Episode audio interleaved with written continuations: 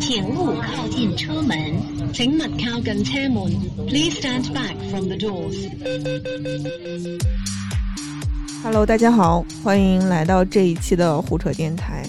嗯，这一期我们将要谈论的话题是很多听众在那个评论区都给我们评过的，就是想听有这种灵异色彩、有都市传说的内容。我们今天是一期集合了这些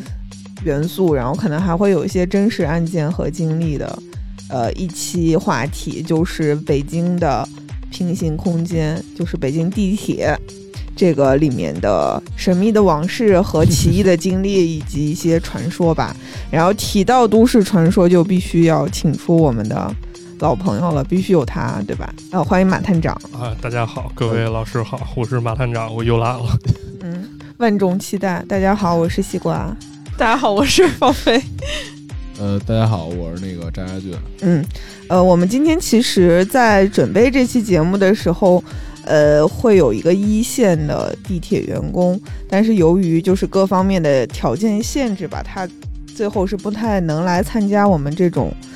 呃，比较野的电台，对，所以后来我们就是现在是一线的这个都市传说研究者和一线的乘客，然后组成了今天我们主要聊的这个阵容。渣渣应该是地铁荣誉乘客吧？对对对对，荣誉乘客。嗯，不要钱。 对对对，做到死那种。那你儿子能继承吗？那应该不能继承，不是世袭罔替啊的这。好的，我们我们第一趴想聊一下一些就是网络上其实关于北京地铁的传说有很多很多了。对嗯，我来北京上大学的时候就已经听说过了。所以今天我们第一趴跟大家先就是分享一下众所周知的大家各路听说来的传说吧。给马探长请出来。啊，我我先是吧，我先。啊，这个关于地铁都市传说其实还挺多的，真真假假吧，真一假来假一真，假一真来真一假。嗯嗯嗯、咱就随便说几个吧。首先就是第一个，大家可能最清楚的一个就是关于北京地铁有末班车。嗯啊，就是说这个地铁它在停止运营之后呢，这个地铁还要空驶一圈儿啊，跑一圈儿，感觉非常恐怖。这时候有人说了，这这个个信好像到现在也一直有这个，好像是，嗯反正就有人说了，说这个为什么要跑最后一圈儿呢？嗯因为乘客都不是人，嗯，把他们送回去是吗？对，对，白天咱们坐，晚上最后一班人家坐，哦，啊这那他很有们意出来思干嘛呢？他们出来可能游荡吧，哦，哎好的 很哎有呀，意就思允许人家有一些社交活动吧。真，OK 的是 OK， 对啊，鬼也有鬼权嘛，人也得出去，比如报个仇啊， 对，嗯得有一些交通工具才能更有效率。对，才能更有效率啊。他可能法力不够，不懂得这个瞬间移动啊。嗯哎于是呢，就是关于末班车呢，就开始有各种说法了。哎，嗯于是有人就说了，为什么非得空驶一圈呢？是因为这修地铁的时候其实出过事儿，这也是很常见的一种说法啊。他就说，修地铁的时候，啊因为工程进展的特别不顺利，经常碰见一些所谓的没有办法用我们正常科学去解释的一些事情。嗯其实就可以理解为灵异事件了。而且呢，说这个地铁施工过程中了，挖出来好多尸骨嗯，哎，所以呢，在这进展过程当中呢，一些魂魄啊，一些鬼就出来阻挠啊，别挖了，别挖了，这么烦，挖什么挖？于是呢，工程还得进行下去嘛，是吧？不能挖到一半儿咱给它埋上。对于是呢，就请来了一些得道高僧啊，做了好多法事，请神灵庇佑施工，而且好像跟鬼达成了一个谈 判啊。当时就进行了一个签约仪式啊，，对，就是双方签约啊，这个说啊，行，我们这个白天我们也得运行嘛，但是二十三点过后啊，子时之前，我们把地铁关了啊，人们就不打扰你们了，我们再单独给你们开一列，然后使一个王法啊，这样你们该回家的回家啊，该报仇的报仇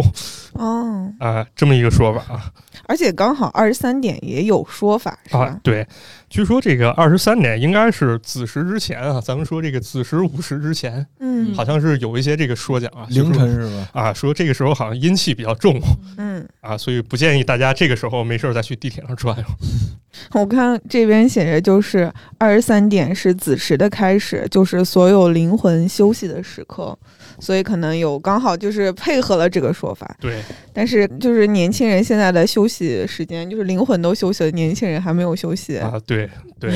有不休息的，有玩儿的，还有加班儿的。对，就其实这个末班车之谜，嗯、它我觉得它产生会有一定的背景嘛，就是我之前也就对此进行了一些呃研究，我会发现就是。因为可能一开始在建设或者某一些站点的建设的时候，呃因为北京毕竟以前就是有很多这种要么太监墓啊，或者各种墓什么的，对哎它可能势必就会挖出来一点儿什么东西，然后对有了这个作为前提的话，可能相关的这种嘖联想就显得比较合理了。啊，没错儿。嗯，而且咱们普遍可能比较重视这些吧，像以前旧时候农村，尤其乡下去挖房子、挖地基，有时候就挖出来一些所谓尸骨什么的，可能这个时候就会比较忌讳了。是。然后其实我发现，就是市面上现在比较流行的一些关于北京地铁的传说，其实都是在这个隧道的黑暗处会比较多，比如说什么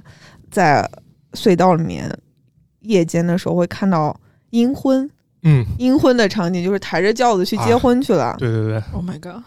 你没有听说过这个？没。有，嗯这个故事叫做《隧道中的轿子》，这个在网络上应该是广为流传。啊对对对，直接可以搜到这个故事。对对，这个确实有有这么一回事儿啊，嗯我不知道真的假的，反正大家都在传啊。嗯呃，它也是一个非常典型的都市传说式的开头，就是这事儿我没看见，他是我朋友或者朋友的朋友听无说中的。生有。哎，嗯，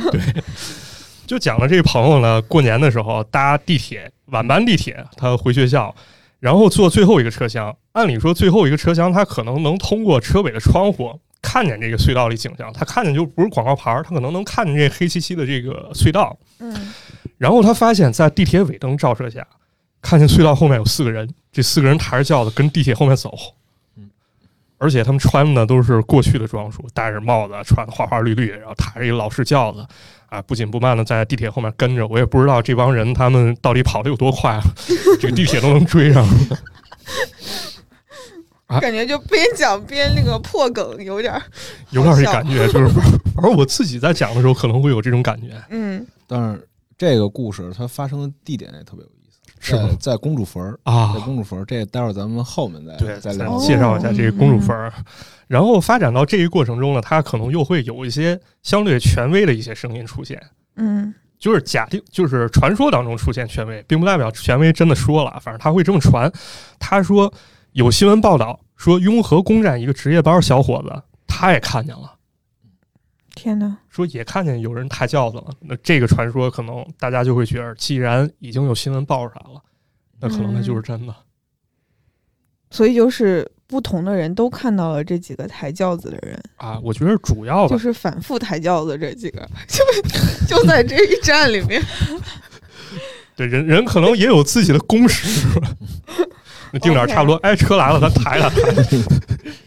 就必 须得有人让哎，看有见人在看咱们 呢，抬起来，这样，嗯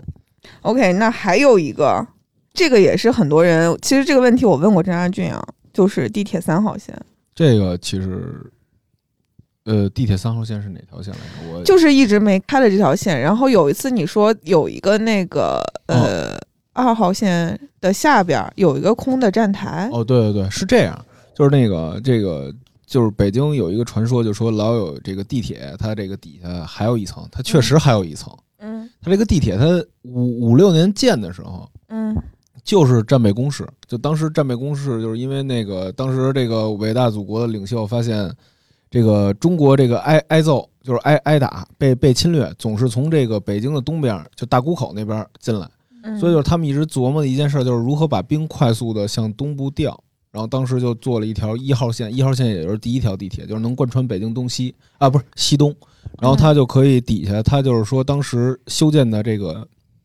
运输运输能力是能在一天之内运送五个整编师，所以它底下确实是有隧道可以运兵的。而有一些其他比较危险的都市传说中也提到过这个这个点，但是这是一定的，因为你要现在到北京二号线那复兴门底下，就是它底下还有一层，但是那个层是封着的，嗯底下是黑着的，它底下就比咱们所在这个层次的挑高要高很多，还那它底下也是一个站台吗？呃对，也是站台，也是站台，嗯它那个其实就是战备工事，嗯，因为那个三号线是这样，就大家一直都有一个疑问，就说有一号线、二号线，有四号线。嗯，四号线可能比较新，对吧？对然后是一号线、二号线其实很老了，大家从那个站台的设计就能看出来。嗯，但是为什么就没有三号线呢？就是很多人都会很奇怪。后来我查了一下，其实三号线的规划跟一号线、二号线是差不多时间。嗯，然后因为后来各种各样的原因，就是就是他已经准备好了那些站台，也准备好了，就什么都规划好了。我看见有照片，其实那些站台的卫生间啊什么都是预留好的位置了，嗯但是一直因为规划，因为呃工程的钱，因为可能线路具体涉及到的地方各种各样的原因，三号线就被不停的推后，不停的推后。嗯嗯所以到现在没有没有那个开放。然后在抖音上，其实有很多人在寻找三号线存在的一些证据，就是刚张家俊说的，很多人在那个地铁站的下一站发现了有就是封掉的一些一些入口，嗯就是你往下面观察，其实它就是一个跟上面是一模一样的嗯一个一个轨道和站台。但是就是你，你只要往下看，就会有工作人员来拉你说不许，别看了，对，别看了也别拍，嗯，对，然后那个地铁三号线，那个当时就是一一二三号线，其实都是苏联专家弄的，哦就是苏联专家设计的。就当时社会主义老大哥帮帮咱们弄。后来关系不好，人跑了是吧？呃，不是，它主要其实还涉及到一个问题，就是你东西，就是无论你地铁怎么修，都会有一些地面的东西要被拆。它嗯，南北南北向是一个南北贯通，所以它里有涉及的一些建筑问题比较多。哦然后当时比如说那个呃地铁一号线，它就拆了几座王坟，其中哦包括的就是公主坟。这个到时候咱们后后续后面配合 那咱个们都市传传说在一块儿聊 OK，聊。咱们聊这公主坟，好的，那最后一个广为流传的就叫《消失的乘客啊，对，》。这消失的个乘客，这个应该是我跟张家俊会经常路过的一个站台发生的事情吧？哎，是不是？啊是五棵松那一站的事情吗？我看他这块儿好像是在复兴门转哦那也二差号不线，多哎差不多，那差不多 那也差不多。反正我们大家都熟悉的一号线，复兴门是吧？嗯。嗯这故事是这样啊，这也是在这个网络上能够查到的啊。嗯，他讲了大概是这么一个故事，说一个北漂姑娘每天晚上下班，她都要坐地铁一号线到复兴门，然后转地铁二号线回家。晚上六点多了，这下班够早了羡慕没有九九六，啊！对，啊，上了地铁，然后到复兴门站，准备下来换二号线走。结果走来走去呢，发现找不着进二号二号线的门了。他以为就是地铁正在维修呢，就是说咱去建国门换二号线吧。结果呢，发现这个地铁在建国门站根本就没停，直接过去了。这个很有意思啊。哎，但是这个没停的过程当中呢，地铁里面广播也完全没有通知这件事儿，所以他非常生气啊，决定下一站下地铁，然后坐公交回去。啊，这一站算是下成功了，然后走到地面上了，上了回家方向车，但是发现啊，车上人很少，每个人都很奇怪，坐的笔直笔直，然后脸上没有表情。这姑娘当时有点害怕，觉得好奇怪、啊。又坐了几站，上来一男的，这车上明明有很多空座位啊，但是这男的走到姑娘面前，说你干嘛坐我座位？这姑娘感觉彻底吓傻了，然后赶紧下车跑了。发现了这地儿其实根本就不是她回家那方向哈，到了荒郊野外，就连公交站的牌儿都没有，然后也没人嗯，她就在路边儿就看，也不知道怎么办，于是就哭了。然后呢，这个时候出现了一个消失 N 久的一个面的，这也很有年年味儿，很有年代感。这司机说可以把她载回家，想都没想，他就上车了。还好啊，这回没出什么事儿，给他送到家里楼下，然后这面的就走了。天哪，这个是个平行空间的感觉。有点这感觉，嗯，但其实最后他回来也是通过一个以前的东西，就感觉很奇怪，他是怎么回来的？对，这这个都市传这说，个。您说，您说，您说，分析我我是这么觉得，啊就这个都市传说，感觉跟咱们一些乡野传说特别嗯像。就比如说鬼打墙，就鬼打墙有一种是咱们能用科学解释的，就是因为咱们两个腿其实力度不一样，比如完全黑的环境下，眼睛看不见的走肯定走不了直线，他可能走着走着兜一圈回了。还有一种就比如说开车，因为开车可能不会涉及这个问题，因为车上有灯，但是感觉怎么开就是开不出去，或者说走走走就到了一个大家都好像完全没去过的地方，嗯，就有点这种感觉，好像有点像那个《千与千寻》那感觉，神隐了。对。其实有一个类似的，就是我刚刚说的那个，就是也是一号线那个卖报卖报人，呃，一那个故事传说中是发生在那个五棵松，嗯，就是有一个卖报，就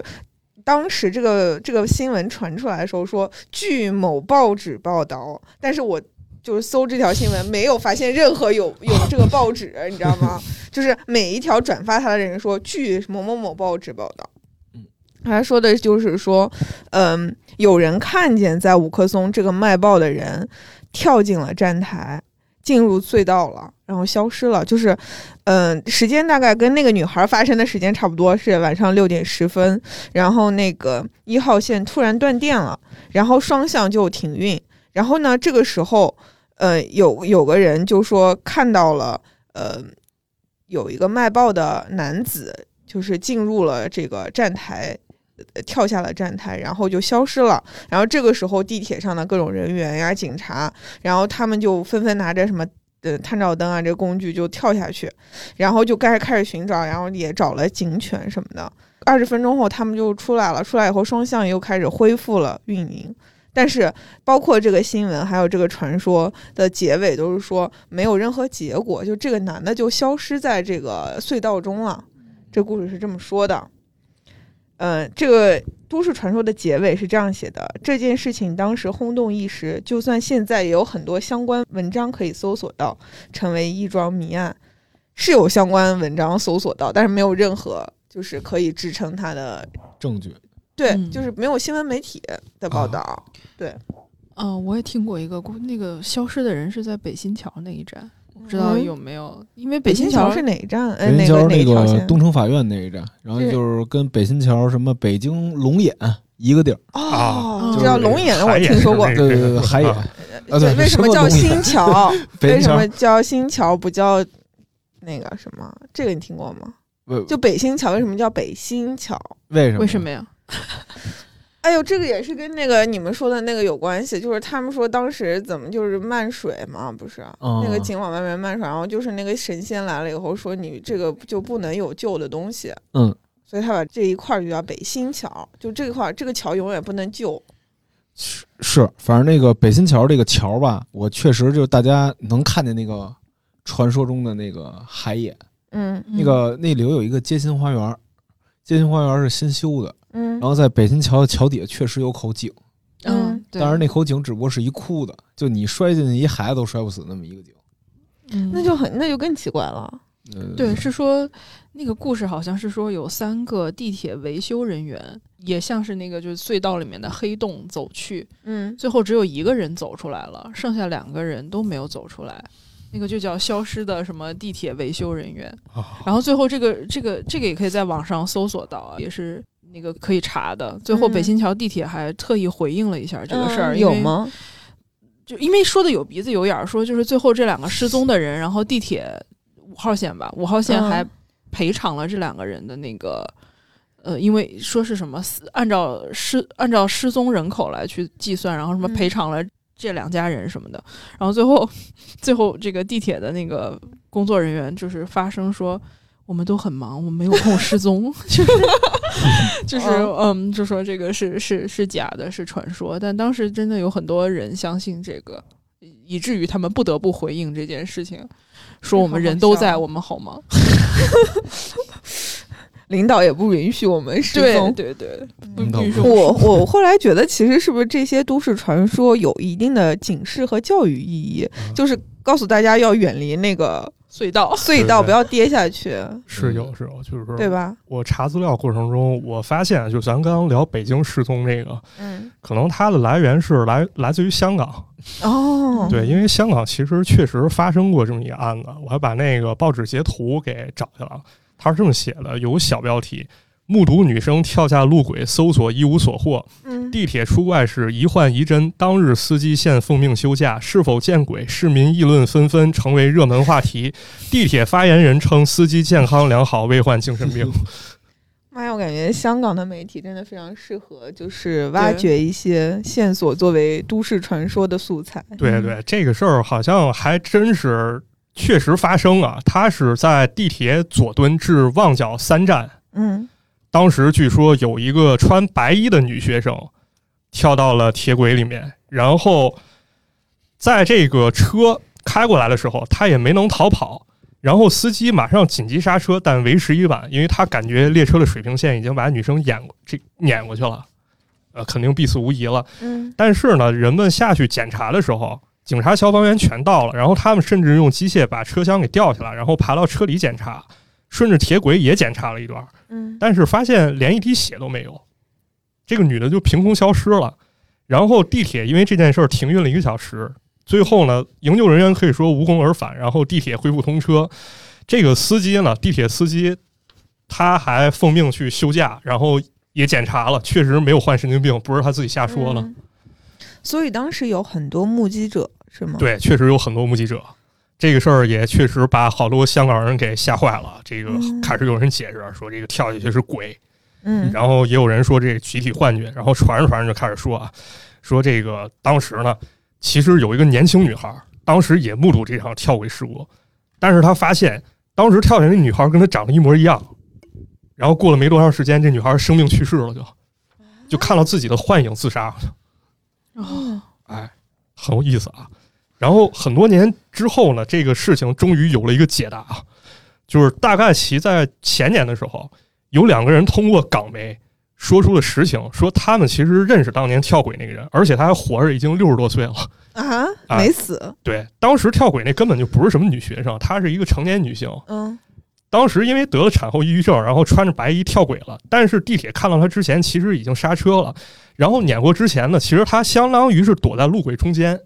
就竖着爬，趴到路轨中间，哦嗯，车碾过去，其实他是没有受伤，然后觉得丢人，然后趁着人都过去看，就跑了哎，找个地儿给跑了。 事情是这样的啊，我还查了查，就是这个事情到底有没有可信程度？我发现其实类似的事儿在南京也发生过一次哦啊。她当时是个二十岁的女孩，也是跳南京地铁一号线，跳轨之后大家都怔住了，就看着这个列车往前继续刹车以后滑行，嗯觉得肯定没救了。但是呢，发现这女孩其实藏在路轨中间排水槽里面，人就受点皮外伤，所以铁轨上你找不到血迹是很正常的。天哪，所以我我觉得这个警示意义肯定还是有的，因为咱们都知道现在很多铁轨其实它是没有那个挡的门呃，儿、对对对嗯啊，稍微一不小心可能跌下去，后面有人来一脚什么的，对。就很容易掉下去。说到啊这很个危险门儿，其实我本来想在第二部分来聊这个案子，这哎是一个非常呃严肃的案件，就是马月案。嗯、在二零一三年还是一嗯，我记不太清楚时间了。嗯，这个案子当时在整个中国都引起了。嗯，很大的轰动吧，就是一个叫马月的大学生在那个二号线鼓楼大街这这一站，哎，是八号线、二号线，它是个换乘站二啊，哦二号线吧，嗯二号线我记得。然后他就摔到了那个铁轨上，然后呢，嗯，当时给出来的这个，嗯，官方的解答是说马跃是，嗯，自杀，嗯但是根据马跃在呃，就是跌入铁轨之前的一系列的行为和他的精神状态，就是他的父母、他的母亲觉得马跃是不可能自杀的，因为他刚给女朋友发了信息，然后呃，整个人精神状态包括生活状态都非常的正常以及阳光吧。嗯所以他不可能选择自杀，而且是非常突然的。然后呢，这个案件逐渐走向呃奇怪，是从那个监控录像开始的，就是大家在监控录像里面看到马月摔到那个铁轨中间的这一段，在后来警方调查的时候就是消失了。就就光刚好这一段是消失了，然后根据当时的两个目击者的呃说法呢，马跃摔下去的时候是动作非常的生硬，就是他有点像那个军人站军姿的那个状态，然后两个手贴着裤边儿，然后直直的倒下去。啊，然后当时呢，我们国家最厉害的法医叫王雪梅，就是中国的首席女法医。她因为这件事情，后来宣布退出了法医协会。她就说，根据她对马跃尸体的一些嗯观察和判断，她觉得马跃当时是受到了三次电击，就是可能是那个铁轨里面会有那个，因为她当时也是没有那个门儿，嗯，嗯，所以马跃站在那个可能是某个位置，刚刚好就特别不幸站在了那个地方。嗯然后第一次电击下来给马跃就打的就是就直了，嗯然后第二次就跌进去，跌进去之后他的外伤又显示他在铁轨内部再次被电击，所以最后致死了。嗯但是地铁的运营方是不承认这件事情，并且因为关键证据的消失，然后也没有办法就是去判判断定判定这个责任嘛。然后马月的母亲就是一直在进行上诉。然后包括他就呼吁这个地铁里面，因为当时一号线、二号线比较老，没有那个防防护的门儿，嗯，然后金马院案之后，一号线、二号线才陆续装上了这个防防护的门儿。对这这个很重要，这个很重要。而且我觉得可能这个事情，类似事情应该不止发生在咱们国家，对，呃，因为韩国其实也有类似都市传说。嗯韩国据说有个站叫玉水站，就说这个地方其实发生过灵异事件。它跟这个，如果要是咱们抛开都市传说恐惧的一面看，可能跟咱们这个马月案确实有些相近的地方。嗯他这故事是这样的：当时有一名男子，他在玉水站等末班车，然后就看见一个女的，好像喝醉了一样，披头散发，然后手舞足蹈了，感觉非常奇怪。然后他非常开心啊，就是说，因为这个人可能心里有点不太正常，他就拿起手机开始拍，拍到这个女女子的照片，然后上传到网上了。然后网友们也非常讨厌啊，咱们都知道这个韩国偷拍确实挺猖獗的，这帮网友就开始鼓励他，就开始怂恿他说：“你拍拍这女的长什么样吧。”然后呢，这个男的就继续拍，拍完以后又上传到网上。结果呢，这个时候网友开始指出这个女子她不太正常，她说手舞足蹈了，在月台旁边徘徊，感觉好像就要掉下去了。嗯然后就在这男的不注意的时候，果然这个女的把头撞上墙墙边了，然后额头开始出血。男子呢就把事情整个事情他看到了，全传到这个网上了。有人跟他说这女的怪怪的，你千万不要接近。有两种情况，第一种情况就是这女的可能是鬼，嗯第二种情况，这个女的可能正被鬼拉着，但是你看不见鬼，她手舞足蹈，其实是在挣扎。这鬼要把她推到那个铁轨下面去，然后这男的开始害怕，也不知道怎么办。突然间呢，就看这女的消失无影无踪了。他也担心，就是说这个女的到底去哪儿？结果发现，这个男的回完最后一条消息之后，就再也没回过信儿。啊，这个男的也消失了。对，这就男的也消失了。然后这个都市传说还给了一个似是而非的结尾。嗯他说隔天早晨，警方在玉水站发现有一男一女跳轨自杀。一开始呢，大家都以为是恋人殉情，但根据警方调查后发现，这两个人没有关系。也就是说，通过这一个结尾，相当于解释了这个都市传说。嗯，这个女子先死了，然后男子可能因为好事老过去走看过，去啊，哎，他还在偷拍，他没有逃跑，也被这鬼拉下去了。嗯，当时我就想到，咱说他被电击，可能有一些举止怪异的动作。对，有啊对可能。那咱们再想一想，是不是这则韩国都市传说也在警示一些这种问题？就是说，地铁它可能潜藏会有一些问题，是的会有些危险，可能会让咱们就是碰见一些不太好的事情。对，我觉得那个就是站在那个安全线以内，真的是一个非常危险的事情。啊他，我每次站在那个，尤其是四会站吧，那个风特别大。我记得以前有一个什么柯南里面讲过，如果你离那个高速的东西特别近，它是会把你吸过去的。嗯对，所以我有在此警示大家，这些都市传说的存在，并不是就是为了吓大家，就是其实也有一定的对，警示生活的作用指指导意义。对的，哎对嗯对，确实是这一点。我记得之前那个香港出了一个电视剧叫《十二传说》，嗯这里面就是他提出了一个观点，就是说所有的怪谈其实并不是凭空产生的，嗯，怪谈背后可能隐藏着一些禁忌、危险或者难以宣之于口的一些真相京剧。啊，想一想确实很重 要。京剧具体怎么说的，我有点忘了，只能跟大家复述 一遍。大家在这个春节期间也可以去，也就可以去看一下这个这个，反正哎，我还想之前想有个计划，我说我们可以一起来录一个，我因为我看马探长经常会写一些以前的老电影啊、啊那些什么的，就是可以给大家做一个春节的片单，因为大家也很多人可能不回家了，今年、啊，嗯对吧？？啊，我觉得然很后有年用嗯轻人的春节可能三十儿看看热闹热闹，剩下的时间其实需要这些东西来填补一下。对，是的，好，我们继续今天的都市传说。嗯，我还有一个问题啊，本来今天是说小刘就是地铁地铁工作人员在的话，想问一下他，就是这个幽灵幽灵车站，嗯就是那些在我们的地铁上出现但是永远没有开放过的车站。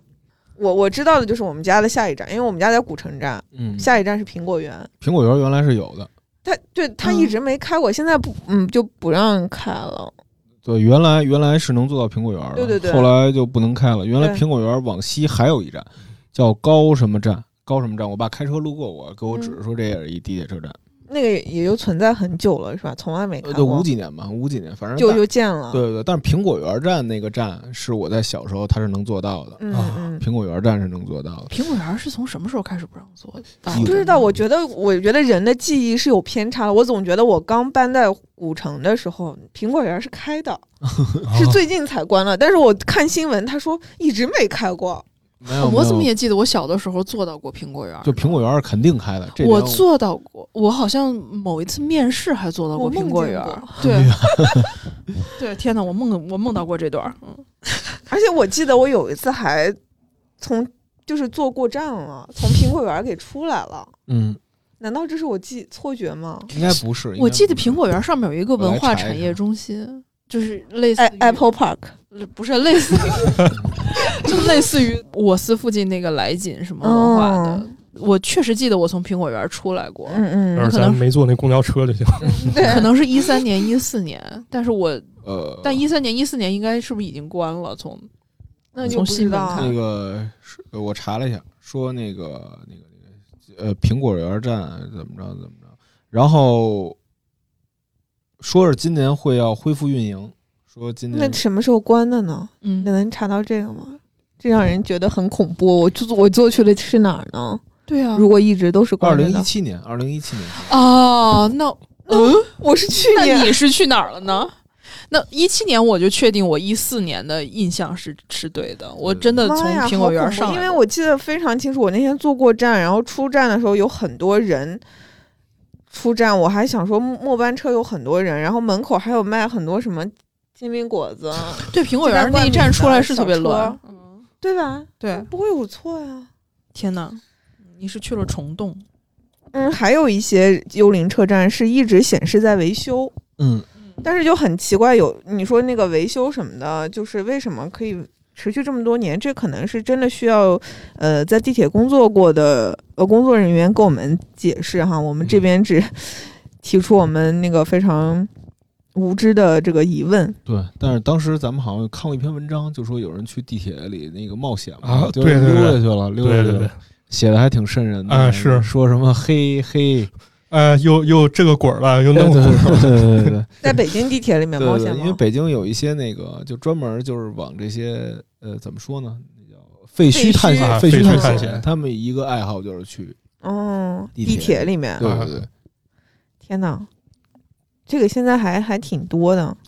反正我是发现就是大部分的这个。都市传说就是北京的，就仅就嗯北京的地铁的都市传说，都是围绕一个东西，嗯就是围绕坟和死人哎这两个事儿说。对嗯但其实就是我觉得，就是这个大家这个这些所谓的就是地铁灵异，我觉得都嗯有点儿，就是比如说就拿那公主坟儿抬轿啊，那个事对儿你们，你们这个关子可以哎，详详细的解开一下解公扣主啊了是是是，其实你要说北京坟多的话，嗯就原来二环里就有一个叫朱启鹏的教授，他接受采访的时候说他他调查数据，就是北京在一九四六年的时候有二环里有二十六座停灵庙。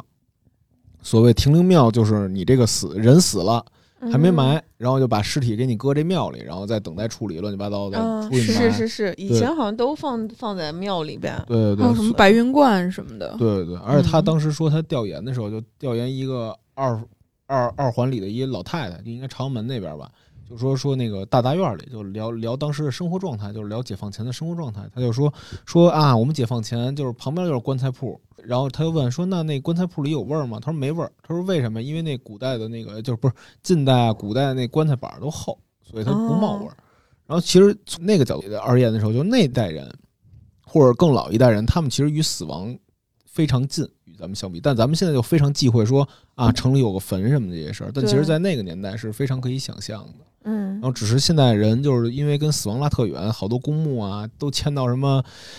六环开外的地方了，就大家可能觉得死亡是一个又遥远又恐怖的事情，可对啊能就进而有这种想象。哎，对，嗯，然后再说这个北京二环外，就是当时《明宪宗实录》就有记载说这个。呃，说就是瘟疫流行，这个军民死者都躺就死路边了，没办法了。说这尸体不够埋的了，二环以里，那怎么办呢？他们就下诏在崇文、宣武、安定、东直、西直、阜城，这咱们大家都知道，这六六第六个地铁站门外头建了当时叫漏泽园，就是收敛遗失，就是你可以咱翻译过来就是乱葬岗。啊，嗯对，就要这么说的话，那这些地方就咱们现在所谓的繁华的地方呢，都是乱葬岗，嗯，嗯就就而且还都是地铁。就是这个，就可能就是为大家就是修地铁，你挖着尸体这事儿其实挺呃，挖着遗是骨这事儿其实非常很正常。啊对对对对，嗯对对对，就所以说呢，就是咱还接着上面聊，就是刚才马探长，就是包括大家都知道这个抬轿子这事儿，哎嗯就是公主坟儿，这是一个真实存在的坟，就嗯像就是北京很多的地铁站都是从王爷府啊什么的名字转变过来的，嗯比如说那个劲松吧，劲松在古代的时候叫架松坟，是无几是那个那个叫呃豪格的陵墓，豪格的陵墓、嗯，是豪格吗？我记我等会儿我查一下啊，我别说错了。没嗯事儿，豪哥，呃，待会儿待会儿让鲁丹切一下就行了。我看一下，我别说错了。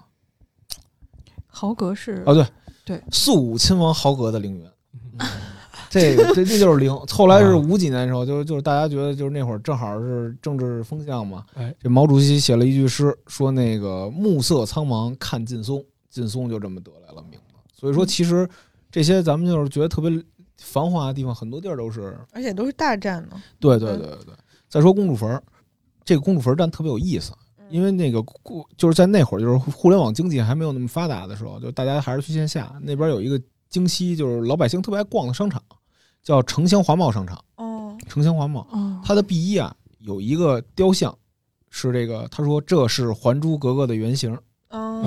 但就是其公主本人是吗？对对他说这是公主本人。然后他就是应该是我记得是在一王妈的刀店门口，那会儿小时候妈子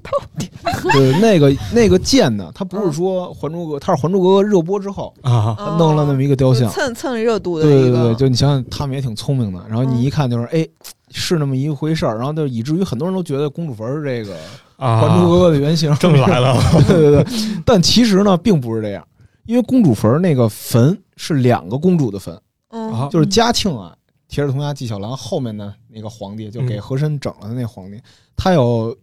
俩公主，一个是二十八死的，一个三十死的。啊嗯啊但他们又嫁出去了，没法进王陵，所以他这个嘉庆就给他俩建了俩坟，一个在今天的东北角，一个在西北角，就是西对应的是两个公主的坟。嗯然后这个公主坟当时就是你想想清朝就是跟王爷的那个规制是一样的，就建得非常非常大。嗯然后但是呢，这个这个事儿它有了之后，它这个并不并不太平。怎么说呢？就是当时啊，它有两件事儿，就这公主坟儿它拆了。第一次要拆啊，是那个日本人当时要把五棵松建成新北京，就那会儿他们不想动老北京，就类似于可能就是大家去日本的时候去奈良，你会发现就是嗯奈良的那个古坟、王陵在一块儿，啊，然后古代天皇的那个住址在一块儿，对但是他这边有一个新都市，啊他们想用这种思路在北京的西边建一个新都，就是以东起五棵松，西至衙门口，石家那个那个那个那叫什么衙门口来着？呃，石石景山衙门口，就京源学校那块儿，他想建一新北京。所以说，你现在要去那边的部队大院里，有很多后房子都是日本人当时修建的兵营，嗯，都是想给做新北京，就来就是把北京整成那种日本式那那种城市。然后当时就这个他们要修修建这个就是所谓咱们今天长安街，在日本那会儿叫主干道，就新北京的主干道，正好穿过这俩公主坟。哎，哎，然后最后这个这清朝清朝这个后人就就就就那那叫四公主的后人就赶紧花了四千大洋就给书童说啊，你别修我们这样这坟了。然后那日伪军说、哎、得嘞，那我给你修一环岛吧，就把这俩给划过去了。哎，哎，这公主就是其实这附近的人都知道，都知道这是公主坟。嗯然后等到这解放后呢，就又修了。这回修呢，那没办法，地铁正好划过去了，对，就给这俩公主坟给削了。啊，然后就现在这些建筑还有，就是比较比较明显的是那个立交桥下，就是西北口那个，你要去那儿的话，你会看见那边有很多松柏啊之类，就特别有那种感觉。就小时候我去的时候就觉得这地儿像一亡灵，那果然是真有亡不是灵。 你刚说那句话真吓人，嗯对对对对对。然后你现在就可以去看。其实所以说就是大家害怕的这些点，就是比如说抬轿子跟嗯，清朝是挂硬上的，对。然后雍和宫是四王爷府嘛，哎就是那个雍正雍正府嘛，对，它就是清朝的。其实这几个嗯地方都很有典故。对然后外加它这个故事，它可能是在网络上的二次传播，然后就变成了一个非常有意思的叙事。而且抬轿子这种事儿，感觉在鬼故事啊，包括是近现代文学里是最常见的一个鬼故事的形式。比如说，有一人走着走着道，哎，这儿有一那个轿子，哎嗯然后你过不去了，开始鬼打墙了，就反正就是这个这个这个逻辑是一模一样的。对呃对对对那对，抬轿子不仅有人抬，我还听过说有那 个黄大仙儿，啊，他们对结婚也要抬轿子啊。对对对对嫁女什么这种，对对对，对，其实就是北京当时就是环城百里之外皆是那个坟。坟陵，所以就是那个坟现在还就是人还在里边吗？，对对对，人人应该还在里面，但是那个墓啊，它那个墓里的东西，它其实被盗过。日伪时代啊，嗯就是他们家不是花了八千两啊，不不，不我刚说四四千四，千千啊但其实是八千，我说错了，啊，就是 好八的八千英元把那个地儿给疏通了，嗯疏通之后，然后那日伪军就过去就过去偷挖坟，挖坟之后，哦然后等到时候他们家就急啊，报警啊，报警之后，然后那个警察过来呃冲天放几枪，那东西早就被偷走了。啊然后他又重新收敛尸骨，还是埋在原地。然后现在在不在应这个不太清楚，但肯定那个亡灵有一些，就原来那些复制的东西嗯还在那地方，这是肯定。你们去那儿看就一定就有，所以他那个景点儿其实还在那儿，是吗？那地儿都不成景点了，已经就。是已埋藏在现代都市之下了。呃，不是不是，就是它上面有一些地表建筑，嗯，就比如说你可能有什么响电呀、然后什么那那些玩意儿，有些复制的在，但是你没有什么原原原来的东西了。哦嗯，反正就是这些事儿，我觉得就而且公主坟儿应该是北京最大的交通枢纽之一吧？对对对公对交对车站也是以这个为为那个枢纽，对对对。就好神奇然啊！后你再想想那个前朝，就是古古代啊，包括前朝那些灵异事件，不都是以车站为周边开始进行发散吗？哦，就是有一个特征吧，我觉得就比如对那个，就说从车站就大家吃挂拉面就开始聊 啊，天南地北的对奇对，谈，这是一集散中心啊，信息的据点儿。对，都市传说编辑部这 对，是不是那个车站也是方便这些亡灵，有啊对不对？是，如但果是按就是，这个逻辑，但是我觉得都市传说就是说透了也也不好，但我觉对得，但是就我觉得就是就是大家闹清这个逻辑还挺有意思的。 对，嗯琢磨这事儿，是因为它背后可能有一些文化脉络，这个很有意思，它对它绝对不是凭空出现的。对嗯但其实你要说北京要最凶，那肯定是宣武、广安门外就那个什么那个菜市地儿口，呃不是菜市口，那令个哎我害怕有一个陶陶然亭公园那地儿，那原来是一低洼地带。那个那当时那个古代那个穷人，他买不起棺材，嗯要么就是一卷破席，还有一种东西在北京话叫狗碰头，就是他薄棺材。就那个他们那个穷人，你像那个或者是那些就是。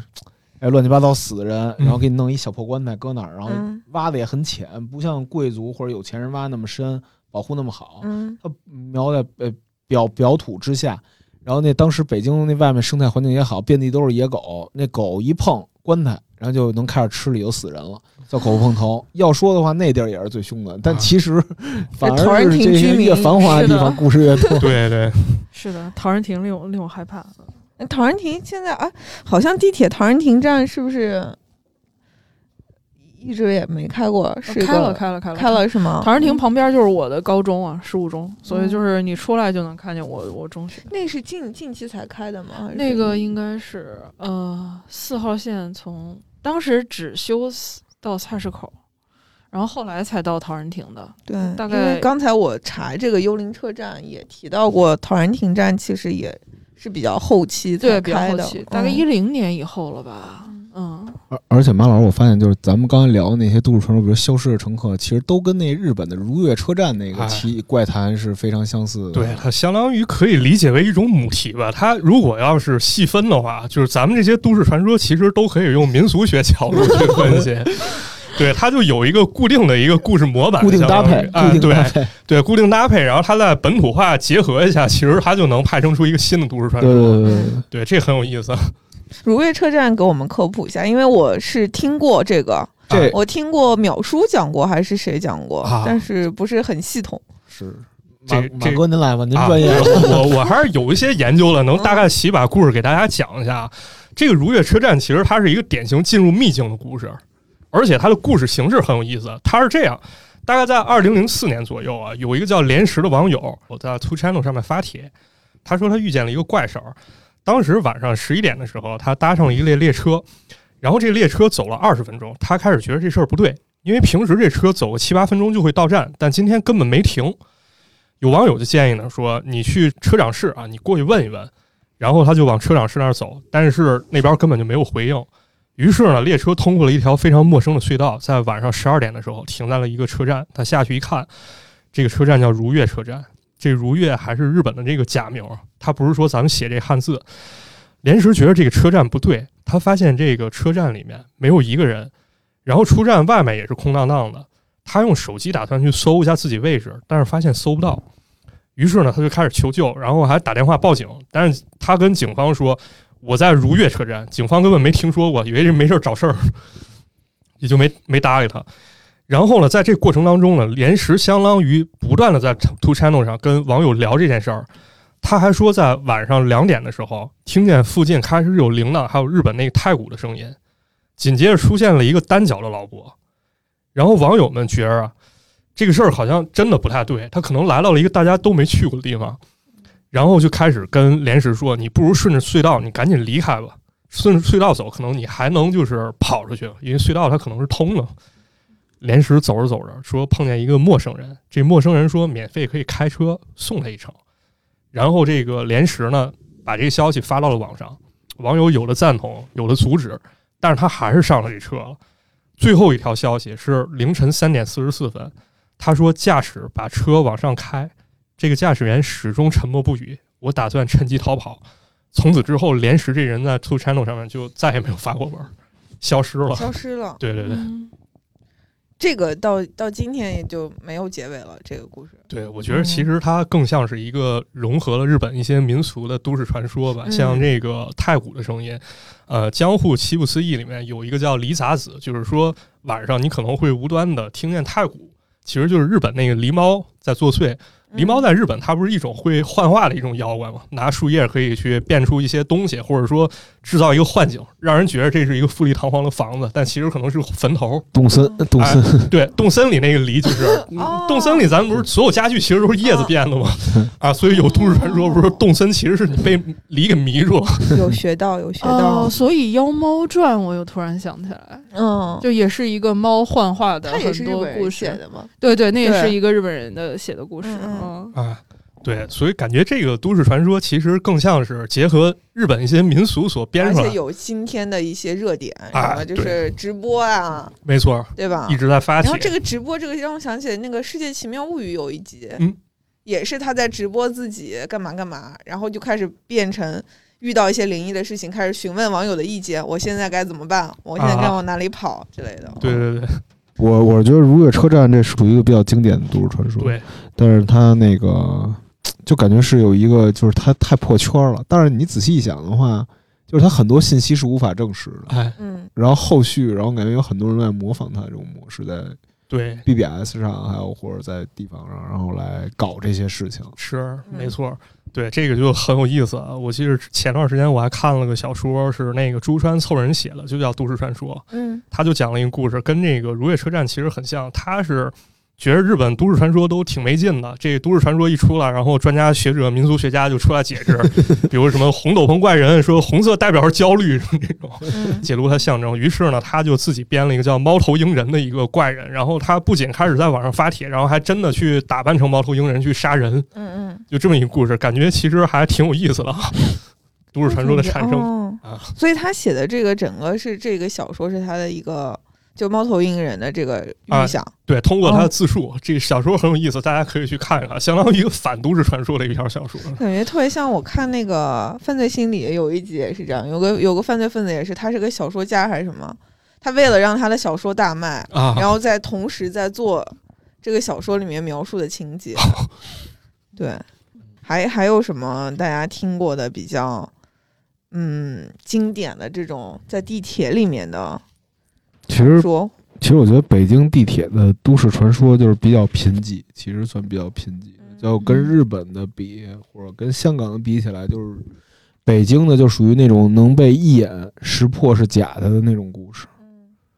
但是它在我初高中的时候，还是起到了一个很重要的作用。就比如说是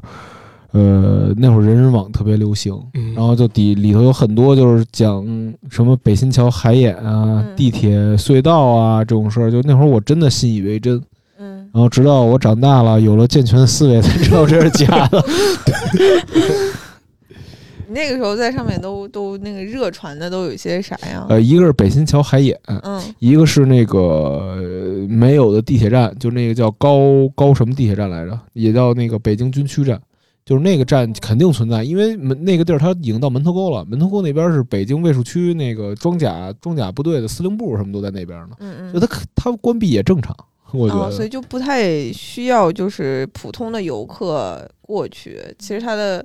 就是就算打开之后，它的客流量也不会很大。对对对，而且就是你其实到那条路上的时候，你会发现很多就是嗯卫，就是说这个地方什么卫兵神社、呃神神圣啊，嗯，呃，然后什么涉密就不是涉密区，就是军事什么区，外国人不能来什么之类的，嗯就这种这种东西。因为那边有很多雷达站什么的，都在北京西西山到门头沟那一片儿。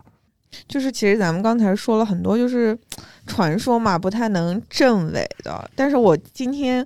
再次去搜索，就是北京地铁的。呃，一些历史的时候，我发现了有一段这样的描述，还挺有意思的，就是它是完全真实的哈。它就是一九六九年的十一月十一号，北京呃地铁电力系统曾经就是有一次起火的事件，导致了三人死亡，一百多人受伤。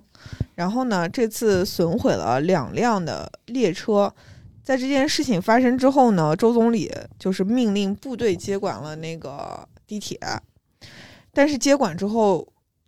还是陆续发生事故。这个是在北京地铁的维基百科词条里是可以查到这一条新闻，以及这是北京日报在那一年写的一一篇新闻报道。它没有更细的一个说明，但是我觉得就是寥寥数语吧，就是还是可以看出来，呃，北京地铁就是之所以有这么多大大小小呃的传说，其实还是有很多很多，不管是古代的呀，就张家俊刚刚说的这些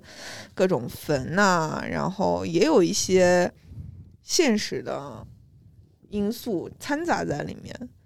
导致了今天我们听到了如此多的传说吧。都但都很无聊，因为都跟死人、抬轿子和前清有关。 发法就是就是呃什么意外身亡的呀，呃对还有什么古老的白骨啊，都是这些。所以，嗯，我之前在翻这个维基的时候，就还挺想问马探长的，就是你在所有的这些维那个都市传说，它有个专门的词条就叫都市传说啊。对。嗯然后你只要搜索地铁，你就发现，在这些传说中，大概有二十条以上都是围绕地铁展开的。嗯，所以就特别想问一下马探长，为什么地铁或者说这种地下的交通工具特别容易成为大家创作主要的场景？我我觉得可以，我瞎分析啊，我不知道能不能解释通，嗯，因为地铁吧，其实它是一个熟悉又陌生的场景。为什么熟悉呢？就是因为很多人其实离不开地铁，咱们每天都要通勤。那陌生的可能是，比如说咱们都有一些了解，像俊哥刚说了，这个有一些文化脉络在里面。咱知道这东西很不吉利，但是你要深挖的话，咱可能没那机会，不知道它具体的原因是什么嗯。还有一个就是地铁，它其实还是一个比较复杂的系统吧，像内部运营状况，其实咱们普通人并不了解。比如说这个站它到底维修需要多大成本，嗯，对，或者说到底在修什么，对我们对都不知道。嗯没，错，或者说这个空驶，他是到底做这个检修啊，他还是真的去送轨，所以这种这种情况出，它还是挺复杂，所以大家可能会有这种联想吧，然后对这些行为进行一个强行解释，那么这个东西就成为一个都市传说。我觉得还有一个比较有意思的现象，可能跟这个特别相相似，就是美国在三十年代其实也有一个非常典型的都市传说，叫“消失的搭车客”。嗯哦对，搭车文化啊，对，就是这搭车文化嘛，就是讲的，其实咱们可能都比较熟悉。咱们这儿的版本可能就是一个司机中途拉了一个客人，嗯然后这个客人递给他钱，客人下车了，司机一看这钱是冥币，然后在美国呢，可能这个搭着搭着车，这消这个搭车客就消失了，或者说他进了一间房子，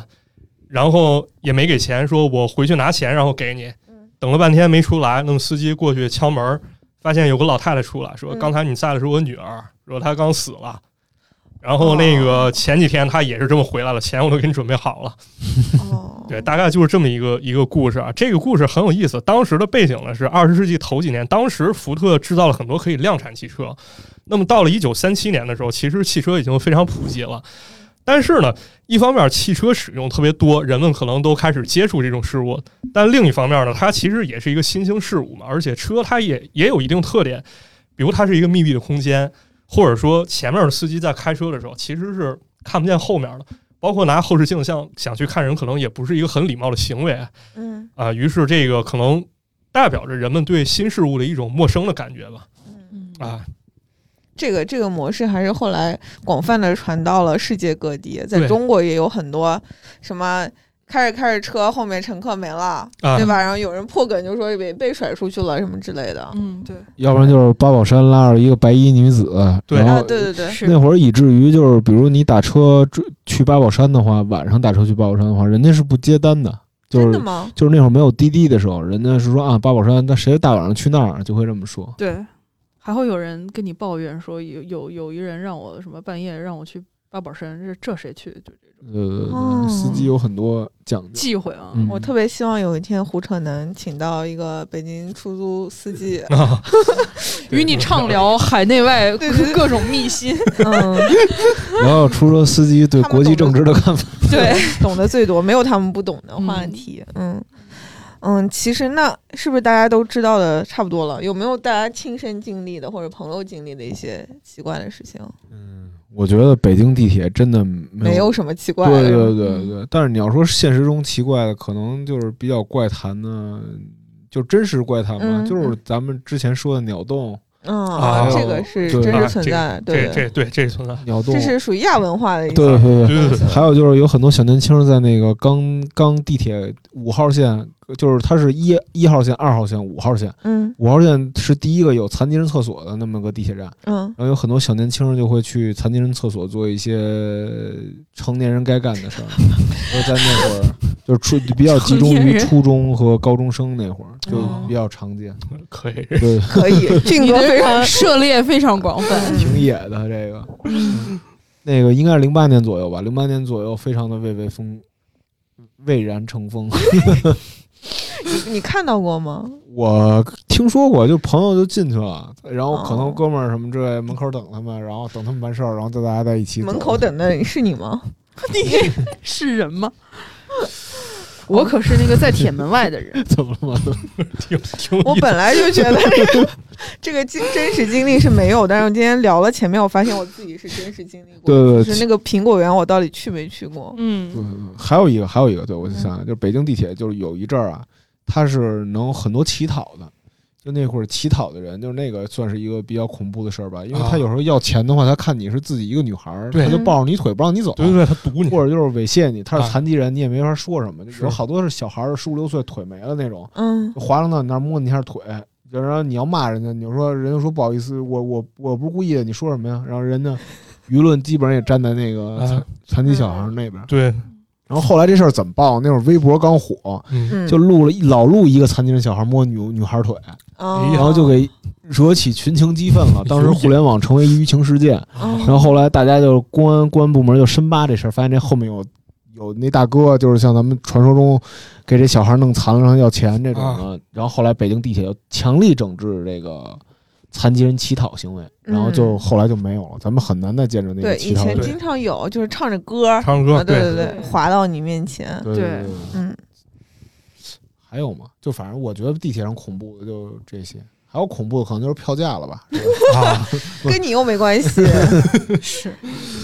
那个还有一个挺神秘的，其实大家都没有聊到啊，就是那个北京地铁其实有一个神秘组组织，叫做铁丝俱乐部。哦，这个就就是大家如果就是不小心点开了这个北京地铁的官网，会发现官网有个栏目就叫这个，它里面有很多北京地铁的爱好者，或者说地铁文化的爱好者，在里面会分享一些，就他们会有一些呃活自动发的自发的，比如说我们组织个什么什么，他们去参观地铁啊，或者啊去地铁里面呃打扫卫生啊什么之类的，他们会有一些这样子的，呃嗯文化。但其实要公允的来说呢，就是北京地铁其实是没有什么地铁，就是地铁文化不是特别的丰丰富。对对对，它它底蕴不是很深，像像呃香港地铁、台湾地铁，嗯然后还有日本地铁，日本地铁，日本地铁他们是有专门的，就是很深厚的地铁文化，包对括对对，就尤其是日本的吧，就是嗯。那个叫什么美食家，孤独的美食家，对他就是以悟了每一个地铁站就是去探访什么的，对其实还挺希望在北京地铁或者在中国某个城市的地铁能逐渐发展出来这样子的地铁文化吧。嗯，是。其实我觉得北京地铁最大的区别，就可能朝鲜地铁都比北京地铁要有文化一些，因为朝鲜地铁它会造的很多塑像什么的，包括马赛克的雕嗯砖，就是你嗯会感觉特别有意思。然后里头还有看报的，对但北京地铁它没有一些阶级符号或者是一些呃有有一些是老站，对老对站对有那些就是苏式的那个，对，嗯比如说那个东四十条站的那个穹顶什么的，嗯哦对对但很少，对但大部分就就很是非常的没有生命力的那种样子。嗯然后还有一点是它的那个地铁商圈规划没有日对本的，发其实达，这是我一直想对问的，就是为什么中国的地铁就是我们大多数看见只是出站口，比如说有个报刊亭，嗯但其实我记得你以前的时候是里面是有一些商商铺的吧，就是卖卖报纸啊，对一对些对。什么水啊之类的，现在都没有了。北京地铁可能最发达的时候就是卖，就是免费发都市地铁报的时候，啊就是北京娱乐信报。对，对北京娱乐信报，对对对，嗯就发那个报纸的时候是最就就北京文化最发达，就大家一车厢里全看报纸那种，就是那个是它最发达的时候。然后往后就是地报纸一进，然后大家也玩手机，就没什么东西。对对，然后这再加上就是地铁规划前期吧，那些站台其实做的它没有预留出来商铺的位置，嗯，然后就导致不不能像日本一样就有很多特色的文化，而且它那个日本的那个铁铁铁路，它是城际交通跟那个城与城的交通跟城市内交通是连接在一起的，嗯就是比如说你要从新宿一坐吧唧，你能坐到那个倒倒倒倒两班就坐到坐到外外城，就别的城市去了。对，嗯，但是中国不行，那比如你坐两站坐到河北， 那肯定不行。那那就好了。呃，嗯，就是反正就是还差挺远的吧。就我觉得，就首先要能搞成日本那样，挺有意思的对。然后日本还有不是铁道迷吗？啊，是对对对对，日本是是不是有也的，真丝不就是铁道迷吗？是就是那个烧那个京阿尼嗯的，嗯，他就是铁道迷。对，嗯，就是看人收集各种制服对啊，对那对帽子、对模对型，对对对对对，还有那个票，对对，票票票，就是嗯地铁文化做的也比咱们这儿好。是。所以，我们这个地铁文化还是有很大的空间的，因为我看见其实很多地铁迷，咱们真的不少，嗯，但是可能就是可以挖掘的，或者说可供大家去挖掘和二次传播的东西还是比较欠缺吧。然后我刚刚说到这个报纸，其实挺有意思，这个其实也是二零一零年，就是十二年前，哎，是十二，二零二呃是十二十一年前，二还零是十十一一年前的一个个大事件，也是就是北京地铁，这直接在那个词条里面显示，就是北京地铁禁售报纸事件，哦就是他突然就是发了一个是交管局发的，就说禁止大家在地铁里面卖任何报纸，除了娱乐信报。嗯，然后当时这舆情也是大反弹，就是觉得为什么要这样？但是后来也没有什么。呃，可以修改的空间了吧？就一直直到现在，是嗯那个当时我是我在北京娱乐新闻还还实习过，嗯他那会儿已经不行了，日薄西山了，但是他还是聊起当年最辉煌的时候。嗯就当时那个报纸不是分版吗？他最多一年说有一阵儿出四十八个版和六十四个版，说那个广告都塞不进去了， 嗯，嗯，排期都排满。因为我今天记得一进站就是有个人在那给你塞报纸啊，对，还是挺挺好的。啊，大家还有什么故事吗？那我们差不多了。差不多，嗯，马哥，差不多，真差不多，给你掏空了，掏空了，掏空了。那个 炸弹 对，然后马上就要过年了。呃，众所周知，马哥这个是河北、对河北老师，然后他就回不去，河北所以呢， 我们就跟当刚刚也聊了一下，有没有可能让他再来跟我们聊一下我们春节这几呃这几天他有什么推荐的东西，就是影剧呀、书啊什么的，嗯。呃，大家如果想听的话，可以在评论区告诉我们，然后我们就再厚脸皮的把马探长再请来。呃谢嗯谢谢大家，嗯，好的，那今天这一期关于北京地铁的传说就聊到这里，大家有自己的故事也欢迎跟我们分享。那就这样，谢谢大家。哎谢谢大家，拜拜。拜拜拜拜。